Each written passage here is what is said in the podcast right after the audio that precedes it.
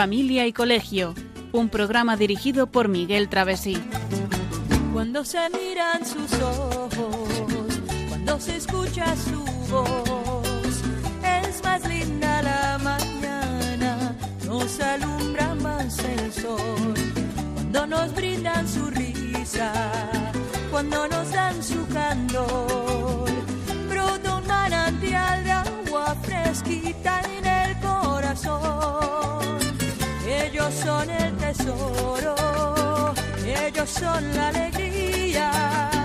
Es por ellos que la vida se vuelve más dulce, se vive mejor. Son los hijos la bendición, el milagro de nuestro amor. Nos enseñan cómo amar, cómo abrir nuestro corazón. Son los hijos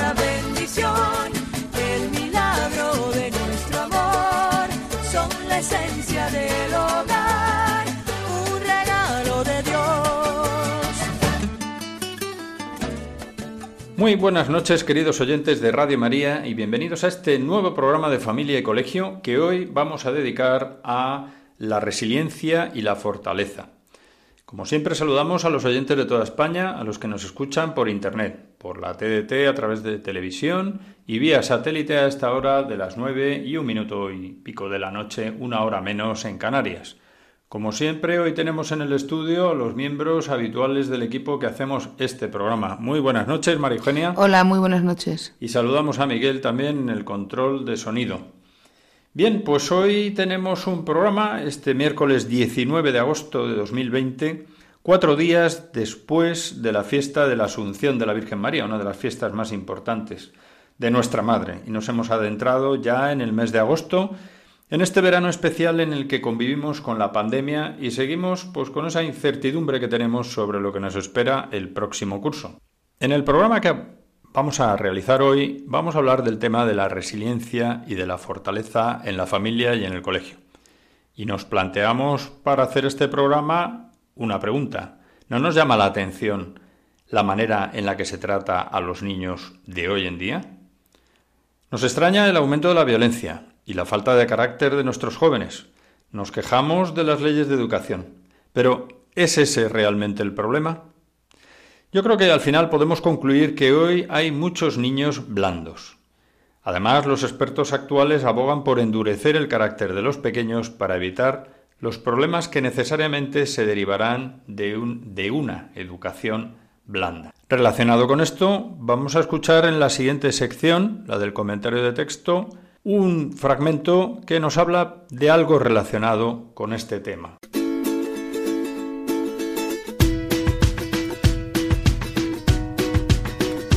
El comentario de texto.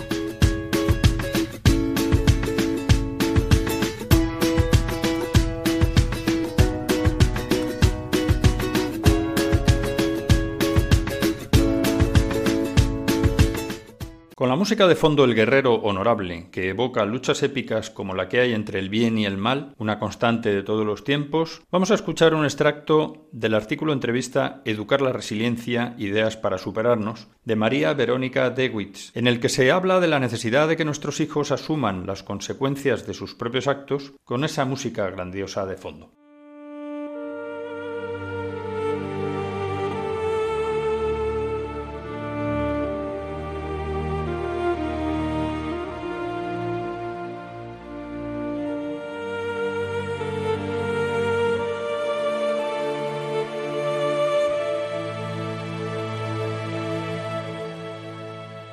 Muchas veces tratamos de evitar a nuestros hijos asumir las consecuencias de sus acciones para que no pasen un mal rato. Les llevamos un trabajo que dejaron en casa o reponemos la pelota que perdieron en el parque. Cuando hacemos esto, les robamos la experiencia de enfrentarse a las consecuencias de sus acciones y de aprender de ellas. Niños que han crecido en un ambiente sin consecuencias son incapaces luego de entender o asumir responsabilidades cuando son adultos. Esta confusión los hace paralizarse al momento de sobreponerse a algún problema, porque no entienden por qué ellos deben asumir esa consecuencia si nunca lo han hecho hasta ahora. Asumir las consecuencias de las propias acciones es un paso importante para llegar a ser resilientes, Solo si sabemos a qué nos enfrentamos, podremos aprender cómo asumirlo y cómo sobreponernos para seguir adelante. Recordemos esto cuando vayamos a ahorrarle esa consecuencia a nuestro hijo.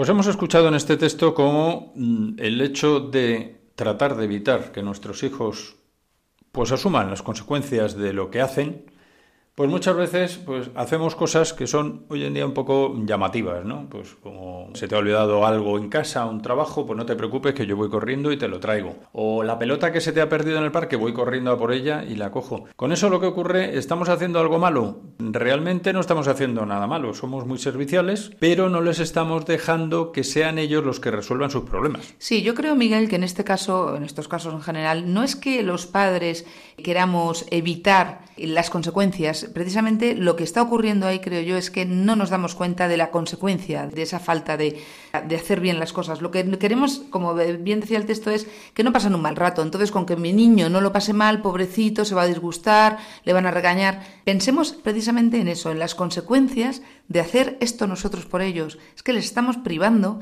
de esa experiencia, como bien dice el texto, de, de oye, mm, lo he hecho mal, la próxima vez lo voy a pensar y lo voy a repensar y voy a meditar qué es lo que estoy haciendo mal, porque si no, nunca me va a salir nada bien, porque todo me lo resuelven sin que yo mismo me dé cuenta. Y el problema de esto es que todo tiene consecuencias.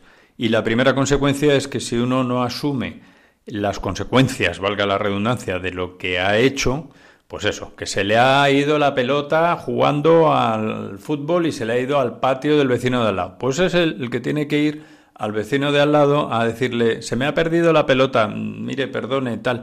Mm, que se dé cuenta, porque si no, ¿qué ocurre? Que no asume responsabilidades. Y si desde pequeño no le entrenamos para asumir responsabilidades y, que ellos se den cuenta de que todo lo que hacen tiene una consecuencia, pues tendremos un problema. Sí, sí, un problema gordo porque llegan a unas edades en las que algo malo pues no lo, no lo identifican, ¿no? ¿Qué ha pasado? Mira, esto, esto, por esto te castigo, pero no, no, no, no puede ser.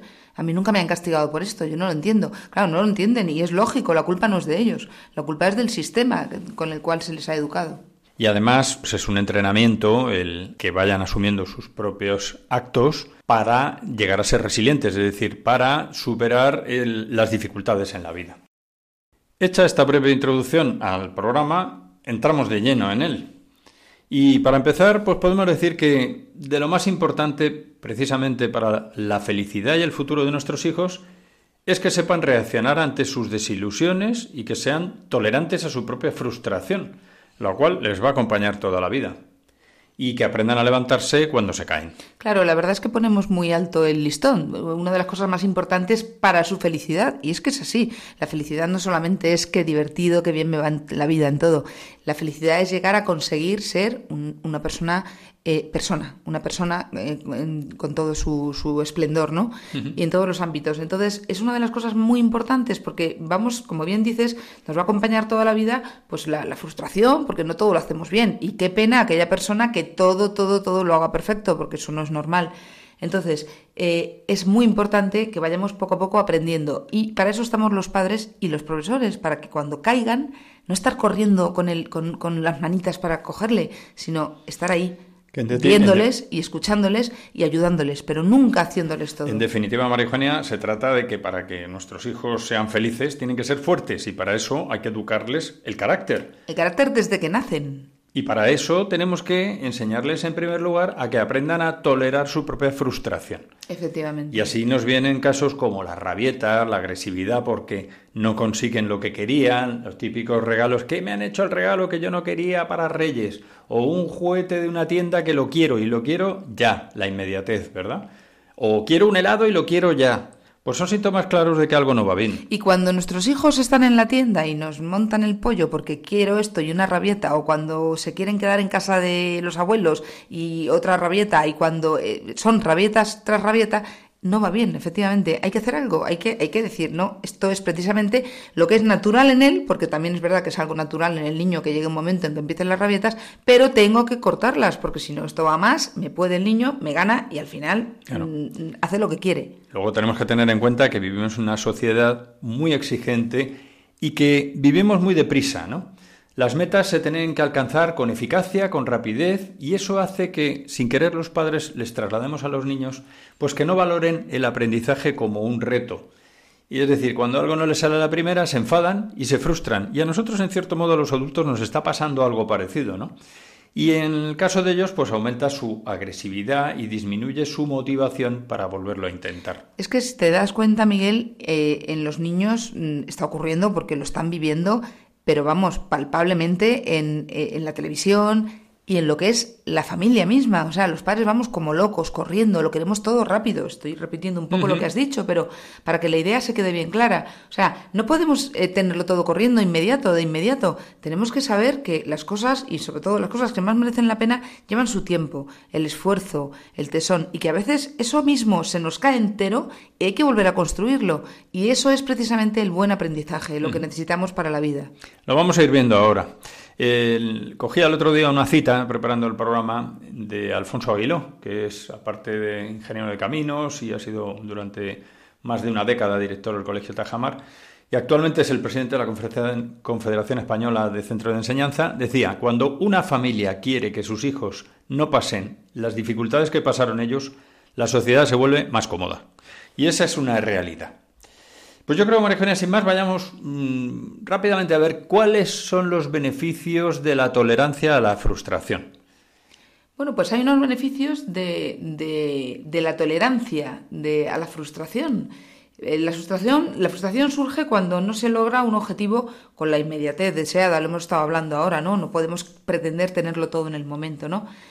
Pero aprender a tolerar la frustración permite entender que habrá cosas en la vida que no serán como ellos piensan que tampoco podrán ser tener todo lo que lo que quieren, ¿no? Todo lo que desean y que no serán los mejores en todo. Eso lo tienen que tener muy claro. No podemos estar, como se suele decir, dorándoles la píldora, hijo, qué bien, qué guapo, eres el mejor, lo sabes todo, lo haces todo perfecto. No, eso no lo podemos hacer. Primero porque no es verdad, es, es mm, tasativamente mentira.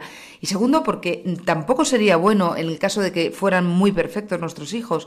Tenemos que hacerles ver que son seres humanos normales y que nos equivocamos. Se equivocan como nosotros y, como todos. Viven una realidad es decir, no pensar que van a ser superhéroes que lo van a conseguir todo lo que quieran, porque eso no es real, ¿no? Creo que hoy en día este asunto del, del coronavirus pues nos ha dado una bofetada de realidad a todo el mundo, ¿no?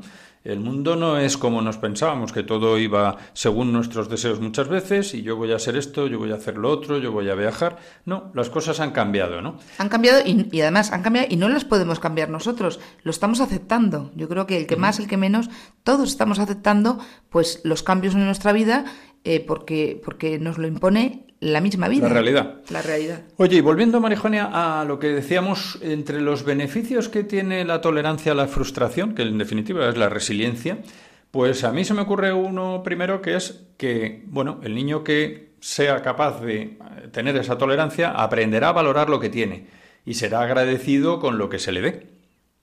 También podemos decir que aprenderá a convivir en sociedad, compartiendo pues todo lo que tenga con otros niños. Sí, también será paciente porque estará acostumbrado a esperar.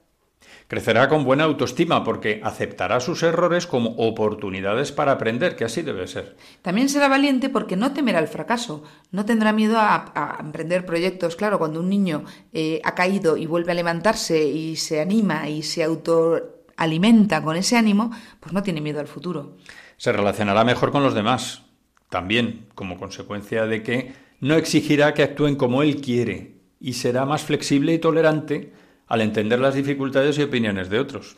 Y además desarrollará su capacidad de resiliencia, que es a lo que vamos, ¿no? O sea, la capacidad de enfrentarse de forma eficaz para superar las adversidades, los fracasos, todas esas cosas que nos vienen en la vida, que son inevitables y que nos hacen crecer.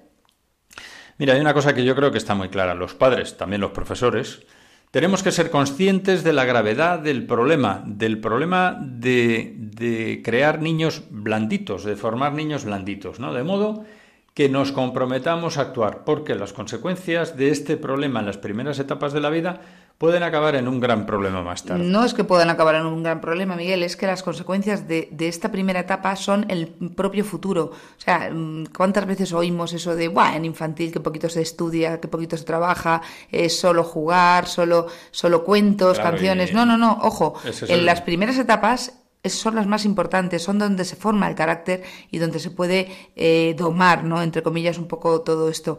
Si no, cuando llegan a los 13, 14 años, la, la edad está es que ya, ya está todo hecho, ya no podemos. Ya no se pueden cambiar las cosas. Y como decías, todo tiene consecuencias. ¿Y cuáles son las consecuencias de la intolerancia a la frustración?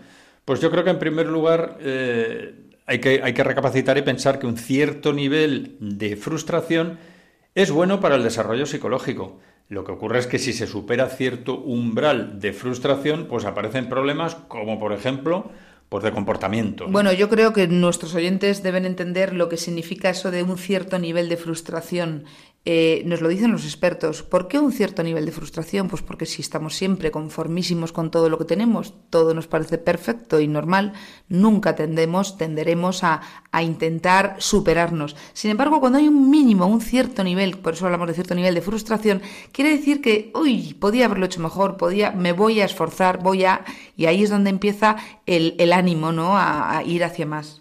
Pues si te parece, vamos a escuchar ahora mismo una canción que invita a los jóvenes a vivir sus propios sueños, algo que bien pueden hacer ayudando a los demás, a la vez que desarrollen su carácter, venciendo las dificultades que encuentran en su camino, y a la vuelta continuamos hablando de este tema.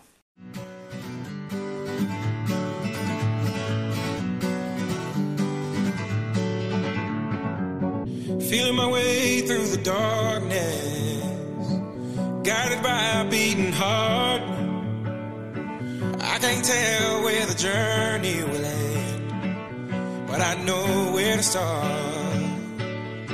They tell me I'm too young to understand. They say I'm caught up in a dream. Well, life will pass me by if I don't open up my eyes. So that's fine by me. So wake me up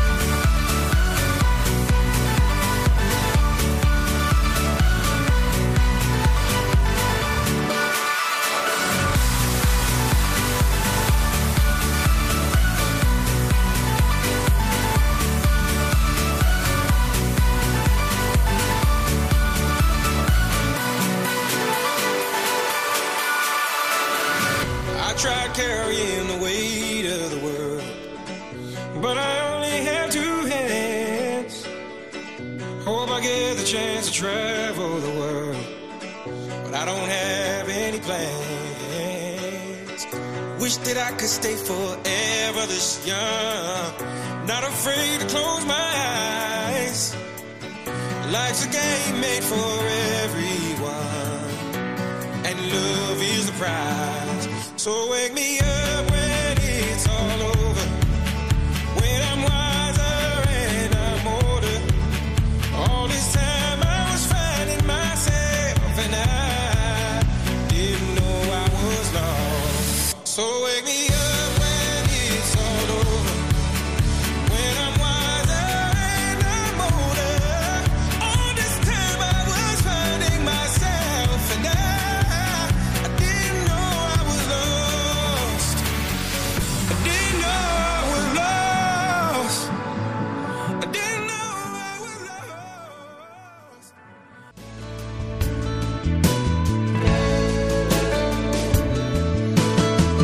Estás escuchando Familia y Colegio, un programa de Radio María con María Eugenia Latorre y Miguel Travesí.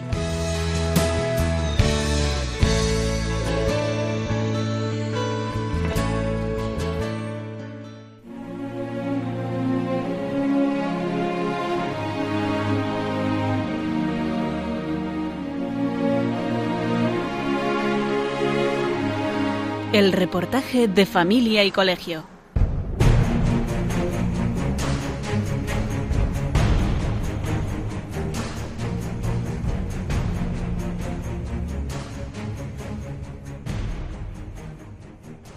A continuación escucharemos un reportaje sobre cómo educar el carácter y educar en valores Teniendo en cuenta pues lo que estamos tratando en el programa sobre la resiliencia y la fortaleza y cómo el carácter tiene que permitirles a nuestros hijos poner en juego los valores que debemos recuperar para mirar al futuro con optimismo.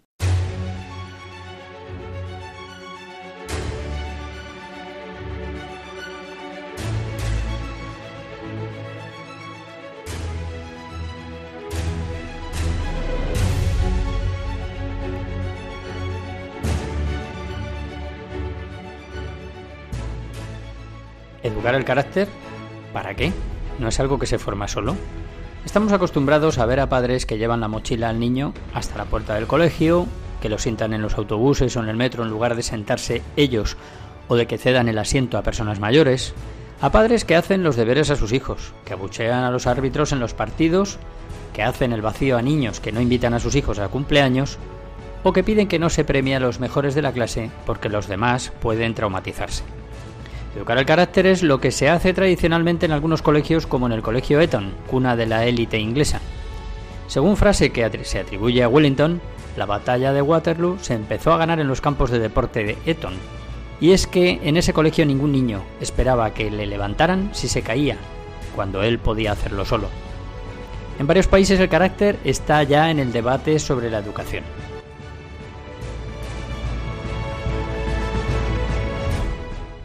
Veamos, ¿qué es el carácter? En palabras sencillas, el carácter es echarle valor, coraje, actuar en consecuencia cuando sabemos qué está bien o qué está mal, no limitarse a indignarse ni volver la vista a otra parte. Ahora mismo en España a los niños se les fomenta ser blandos en vez de tener carácter y luego nos extrañamos de lo que pasa a nuestro alrededor. Los niños de ahora saben cuándo tienen que sentirse mal ante ciertas conductas, eso es verdad. Pero educar el carácter es animarles a dar un paso, a ser ejemplo, a que sus valores pasen a la acción. Si están, por ejemplo, acosando a un niño, no callarse, sino protegerle, decir no a la presión del grupo.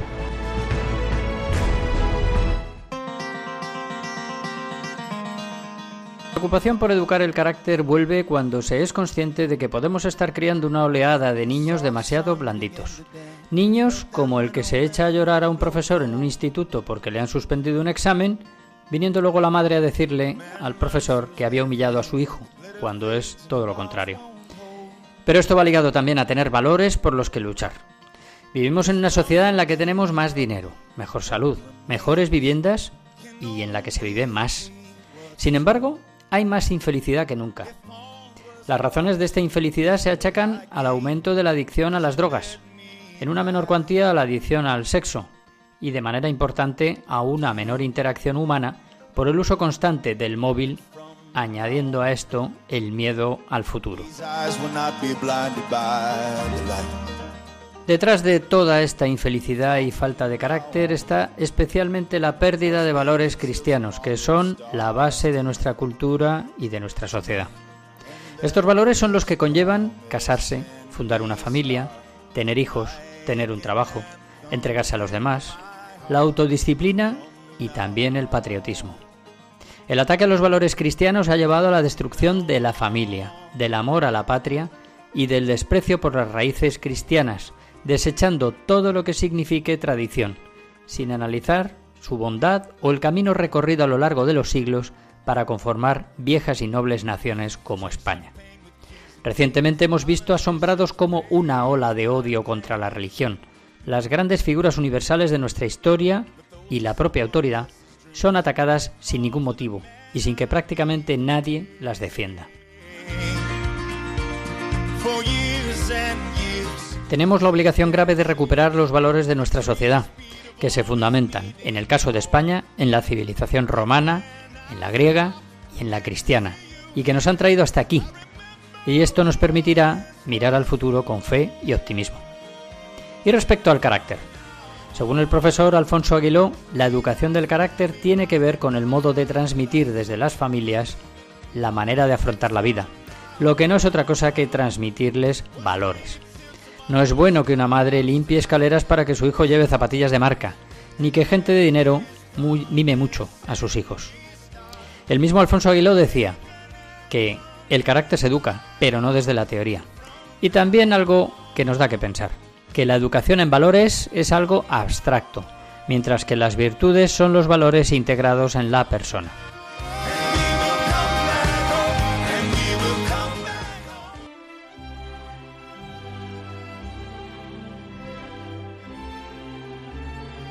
La ministra británica de Educación con David Cameron, Nicky Morgan, que hizo bandera de la educación del carácter, opinaba lo siguiente. Para mí los rasgos del carácter son esas cualidades que nos engrandecen como personas. La resistencia, la habilidad para trabajar con otros, enseñar humildad mientras se disfruta del éxito y la capacidad de recuperación en el fracaso. En Estados Unidos la cadena de colegios KIP, con unas altas tasas de éxito académico, insiste en educar el carácter como algo indispensable. Trabaja duro, sea amable, dice su lema. Una experta de los Estados Unidos en el estudio de la personalidad insiste en la necesidad de mantener el interés y el esfuerzo para conseguir metas a largo plazo y en el poder de la perseverancia.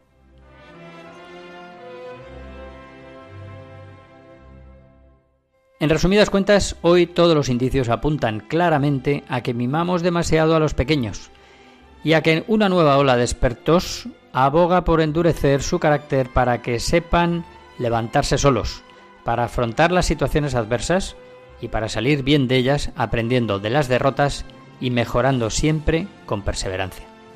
Ese carácter tiene que permitirles poner en juego los valores que debemos recuperar para mirar al futuro con optimismo, especialmente en momentos de crisis moral, económica y social como el actual. Pero esos valores tenemos que conocerlos, asumirlos, quererlos y transmitírselos a nuestros hijos y alumnos, o en breve vamos a vivir una destrucción cada vez mayor de lo que representan, la herencia de nuestros padres y antepasados y el fundamento de nuestra sociedad.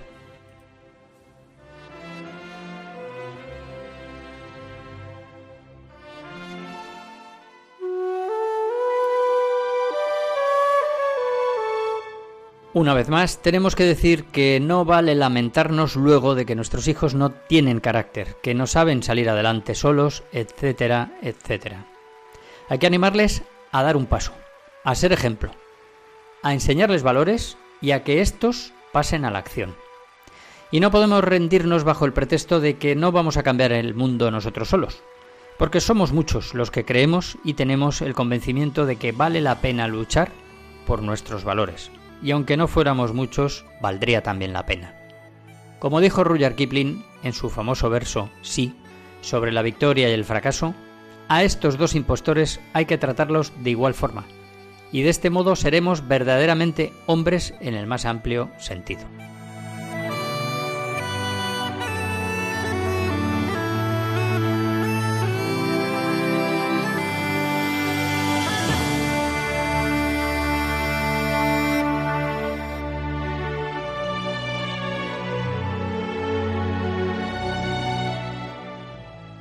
Bueno, pues aquí vemos en un gran resumen, porque es un gran resumen de unos ocho minutos, qué importante es el carácter para el futuro de nuestros hijos, para el futuro que es al final lo que buscamos, la felicidad, para el futuro feliz de nuestros hijos. O sea, si no educamos en, el carácter y en, en, los valores derivados a realmente las virtudes, que es lo que, lo que vamos a vivir, explica muy bien que los valores son un poco etéreos, es verdad, están en el aire, uno identifica esto como muy importante, como muy bueno, pero lo que realmente tenemos que vivir, lo que tenemos que asumir en nuestra personalidad son las virtudes, que son el modelo de verdad que nos, que nos trajo Jesús, además, por otro lado, están basadas en, en el cristianismo, ¿no? Y bueno, pues ese carácter, junto con esas virtudes, junto con esa, ese empuje de esos padres y esos profesores que queremos hacer de nuestros niños unos buenos eh, seres eh, adultos, pues tendremos un, pues un éxito, ¿no? Claro, y además, eh, pues vemos cómo nos jugamos los valores de la sociedad. Estamos hablando precisamente en, en este programa pues de la, de la tolerancia a la frustración en unos tiempos que pisemos la tierra. Eh, nos estamos jugando mucho, lo estamos viendo, ¿no? Una crisis importante de nuestra sociedad.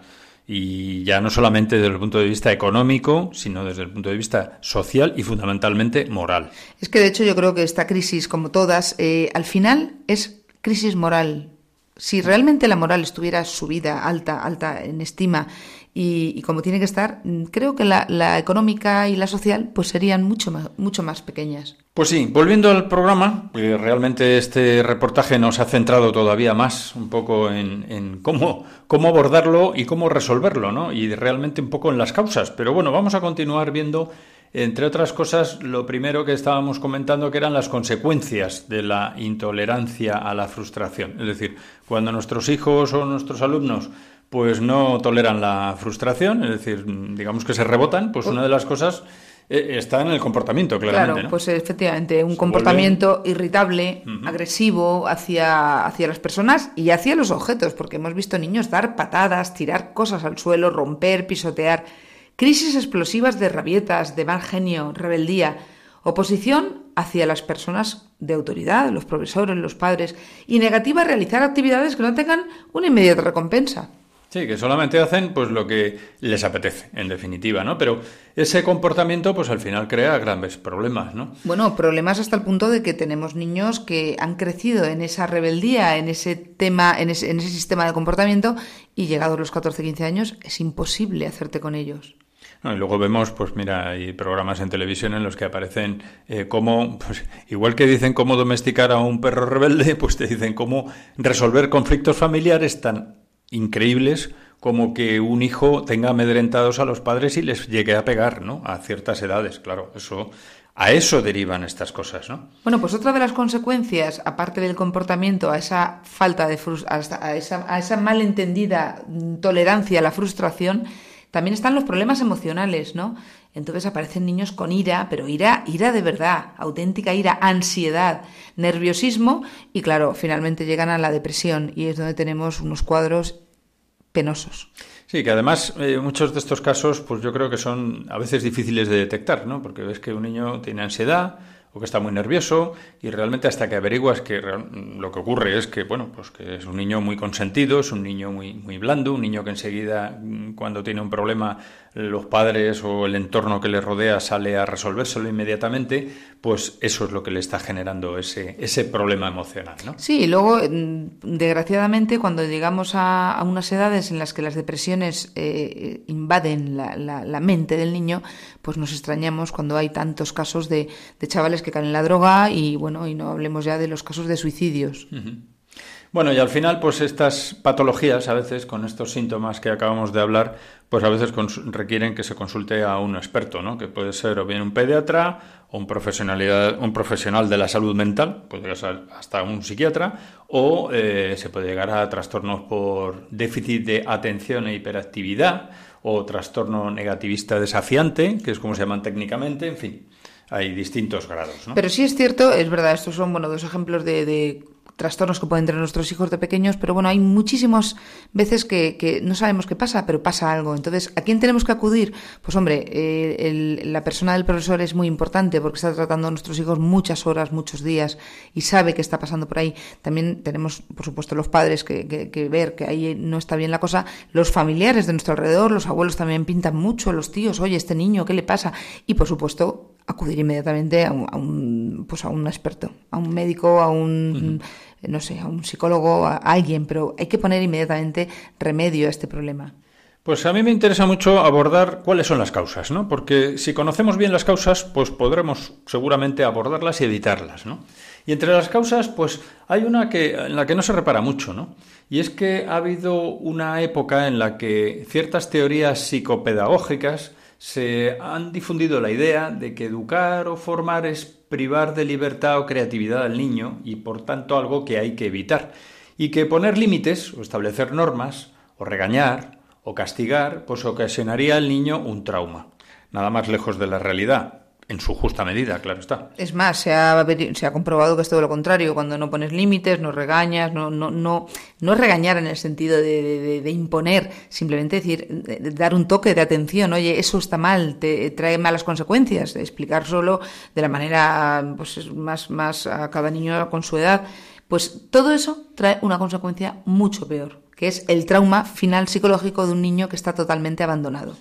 Otro punto como causa importante es la cultura hedonista que nos hace menos tolerantes a la frustración, es decir, el disfrute del placer que nos propone el mundo en el que vivimos y que, eh, bueno, pues a la vez eh, se nos niega pues eh, esa, esa esa inmediatez muchas veces, ¿no? Entonces eso crea frustración. ¿no? Claro, nos están poniendo en la televisión, en, en las revistas, en los anuncios, eh, estamos oyendo por todas partes el vive bien, pásalo bien, todo es bonito, todo es precioso, no existen los, los cementerios, por decir un ejemplo, ¿no? no, no se habla de, no se habla de muertos, no se habla de pero no, no, con la pandemia es la, pandemia. es todo, todo tiene que ser de color de rosa, todo y no puede ser, no puede ser porque al final eh, eso es, es una cultura hedonista finalmente totalmente falseada, porque, porque no, porque luego la realidad es la que es y cada uno vive con, con lo que tiene y con lo que puede.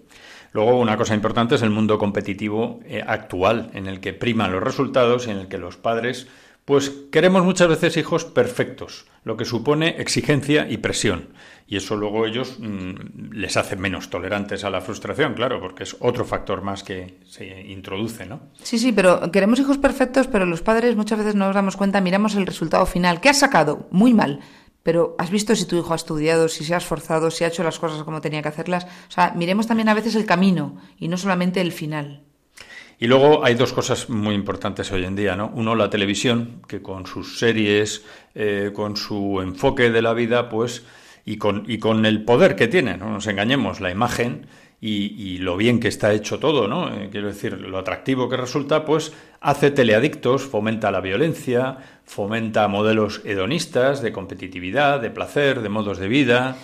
Y luego un problema serio que tenemos y que creo que es necesario que los padres nos lo planteemos es el tema de los móviles y del acceso a Internet. Es que lo tenemos absolutamente todo. Y cuando hablamos de todo, decimos todo y en todo entra lo bueno y lo malo. ¿Y cuántas veces nuestros hijos, sin saberlo los padres, están metidos en algo malo? Solamente viéndolo, escuchándolo, paseándose por ahí, ya están recibiendo un gran mal. Y luego, por último, otra de las causas importantes está en los propios padres, ¿no? El estrés familiar, las dificultades con los vínculos entre el propio matrimonio, la falta de una base segura, el cansancio, las actividades extraescolares interminables. Pero un poco para terminar hay que recordar una frase de Colin Powell, que fue un exsecretario de Estado, un secretario de Estado de los Estados Unidos, general de cuatro estrellas, que decía no hay secretos para el éxito. Este se alcanza preparándose, trabajando arduamente y aprendiendo del fracaso. Yo creo que viene al pelo en este caso, ¿no? En definitiva, que dediquemos tiempo a nuestros hijos, tiempo de calidad, tiempo de calidad, porque es verdad que a veces no tenemos mucho tiempo de cantidad, pero ese tiempo que estamos con ellos, dediquémoslo con cariño y, sabiendo que es necesario para ellos. Bien, pues vamos a escuchar a continuación una canción de Rosana que nos recuerda que siempre tenemos que vivir y enseñar a vivir sin miedo la vida, afrontando los problemas, precisamente, pues qué mejor que vivir la vida con valentía. Y esto a pesar de las dificultades y siempre cerca de Dios.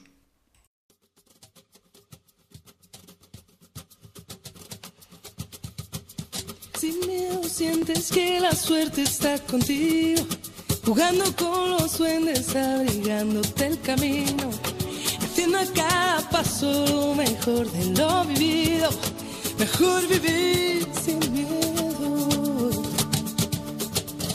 sin miedo, lo malo se nos va volviendo bueno, las calles se confunden con el cielo. Y nos hacemos aves sobrevolando el suelo así sin miedo. Si quieres las estrellas, vuelco el cielo. No hay sueños imposibles ni tan lejos.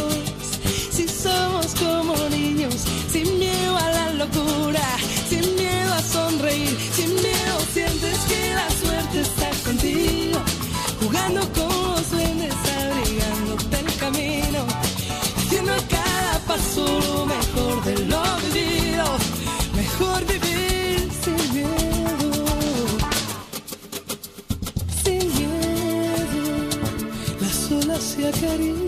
con el fuego. Si alzamos bien las yemas de los dedos, podemos de puntillas tocar el universo así sin miedo. Las manos se nos llenan de deseos que no son imposibles ni están lejos. Si somos como niños, sin miedo a la ternura, sin miedo a ser feliz, sin miedo sientes que la suerte está contigo, jugando con los duendes, abrigándote el camino, haciendo a cada paso lo mejor de lo vivido, mejor vivir sin miedo, lo malo se nos va volviendo bueno. Si quieres las estrellas, vuelco al cielo. Sin miedo a la locura, sonreír, sin miedo sientes que la suerte está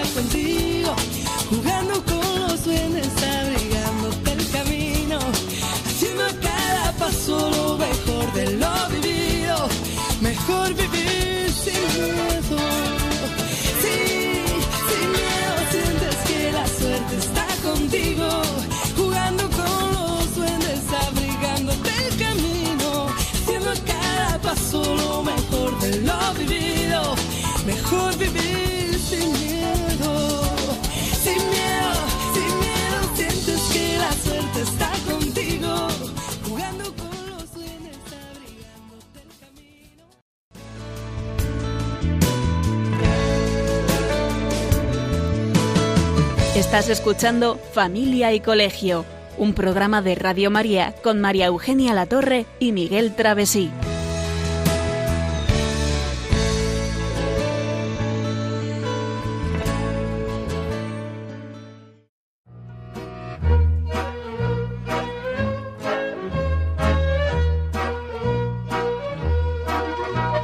Puedes seguirnos en Facebook o en Twitter en arroba familia y colegio. También puedes escribirnos a la dirección postal de Radio María, Paseo de Lanceros 2, primera planta, 28024, Madrid. O a nuestro correo electrónico familia y colegio arroba radiomaria.es.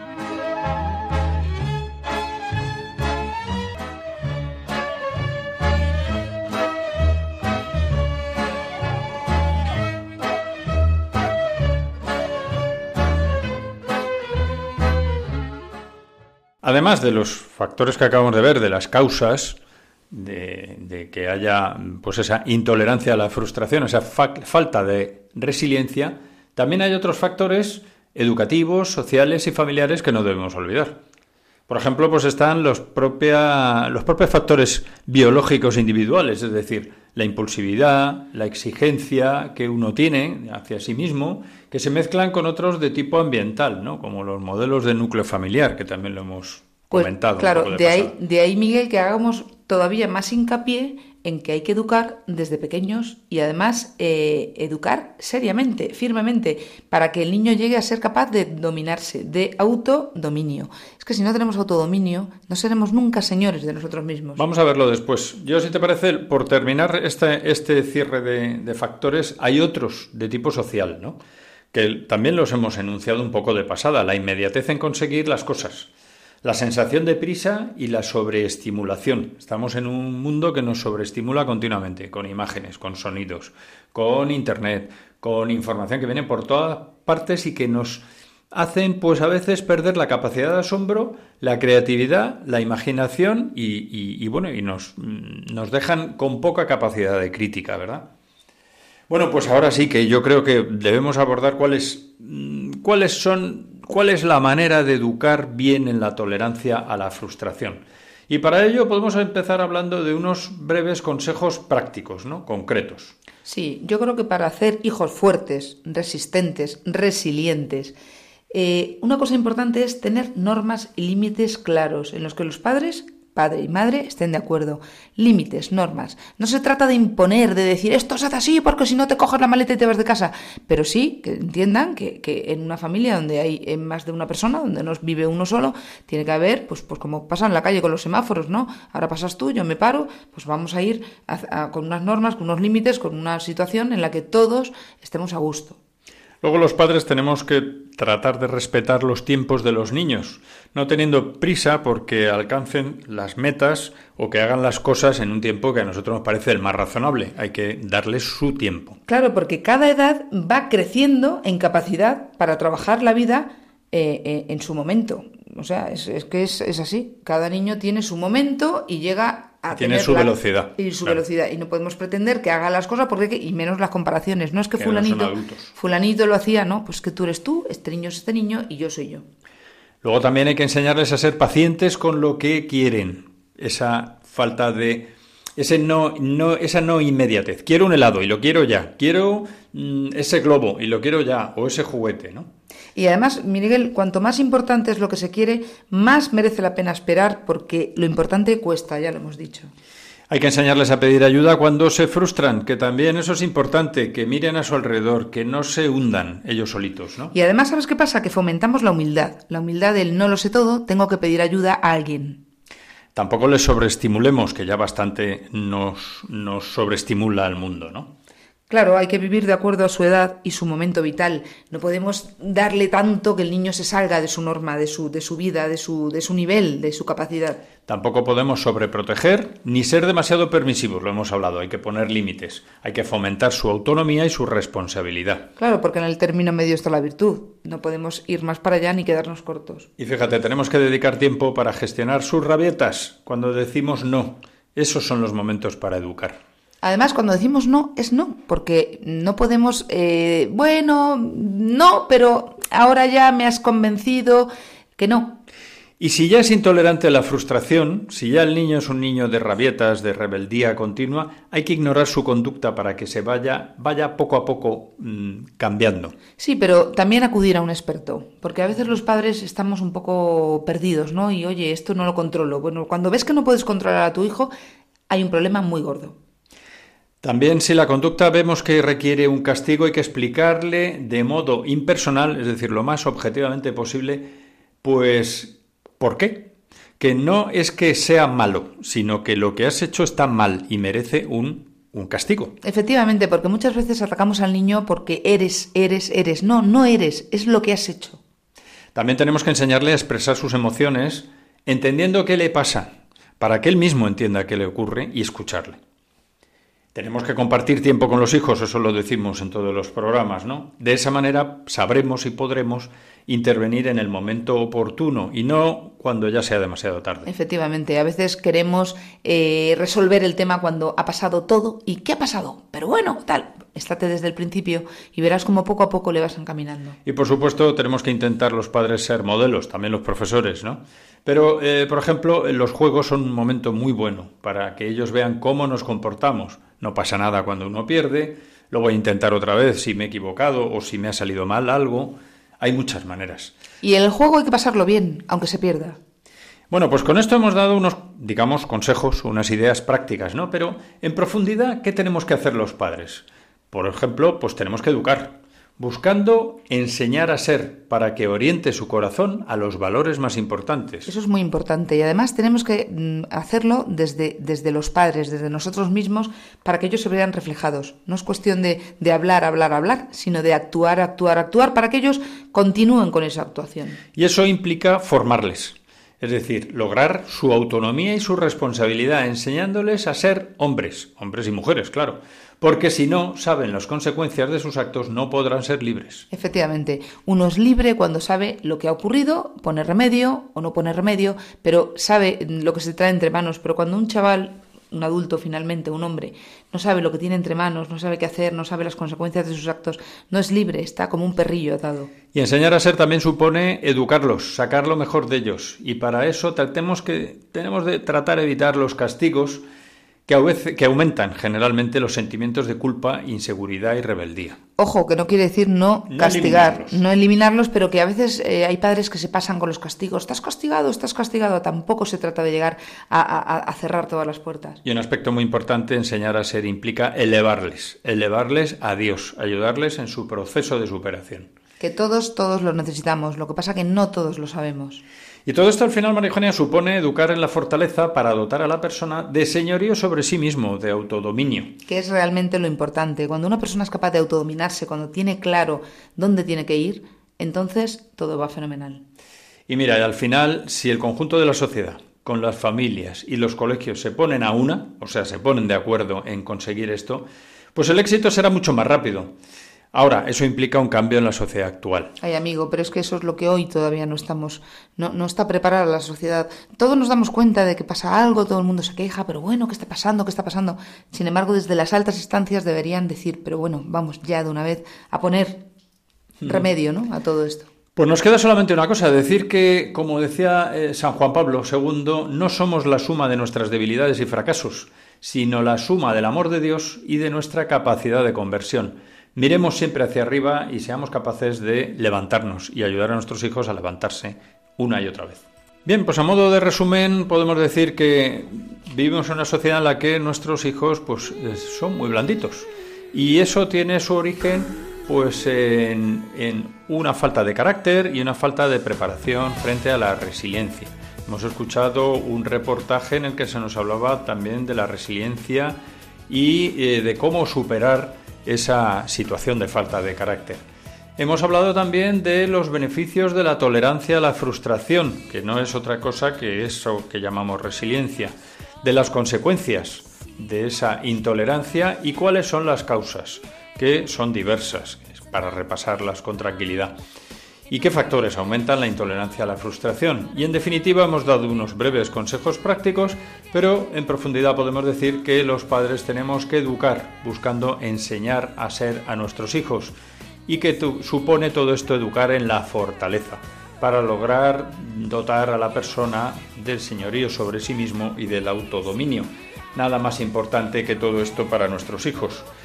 Eh, recordamos la importancia de apoyar a Radio María con las oraciones, con el voluntariado y económicamente. En este final del mes de agosto en el que nos encontramos, agradecemos a nuestros oyentes su escucha y su participación, como siempre, a través de las redes sociales y en los programas. Y no nos queda más que despedirnos de este programa. Muy buenas noches, María Eugenia. Pues muy buenas noches a todos. Y despedimos también a Miguel en el control de sonido, recordando que el próximo programa será, pues Dios mediante, en cuatro semanas, en el mes de septiembre, con un nuevo programa en el que eh, pues estaremos aquí los miembros habituales del equipo y recordando que tenemos mantenemos el contacto en el correo familia y colegio arroba en Twitter en arroba familia y colegio y en Facebook y deseándoles lo mejor a nuestros oyentes en lo que queda de este verano y mucho ánimo para el próximo curso. Hasta la próxima.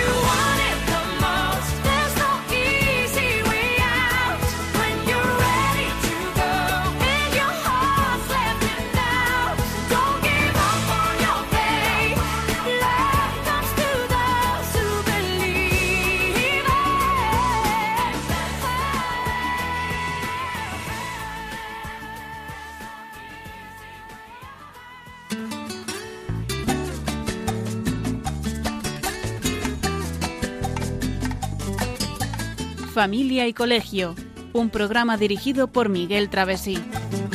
Cuando se miran sus ojos, cuando se escucha su voz, es más linda la mañana nos alumbra más el sol, cuando nos brindan su risa, cuando nos dan su candor.